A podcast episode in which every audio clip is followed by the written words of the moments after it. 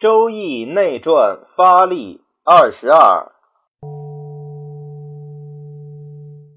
易三化而八卦小成，一寒三之数，三才之谓也。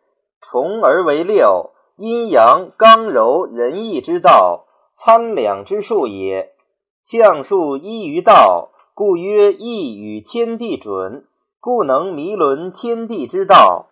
少子携其加一倍之数以求天数，作二化之卦四，四化之卦十六，五化之卦三十二。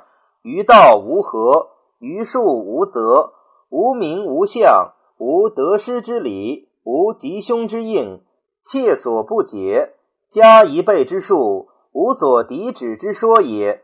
可二化，可四化，可五化。则亦可递增而七八九化，然则将有七化之卦百二十八，八化之卦二百五十六，九化之卦五百一十二。见而加之，以无穷无极，而亦奚不可哉？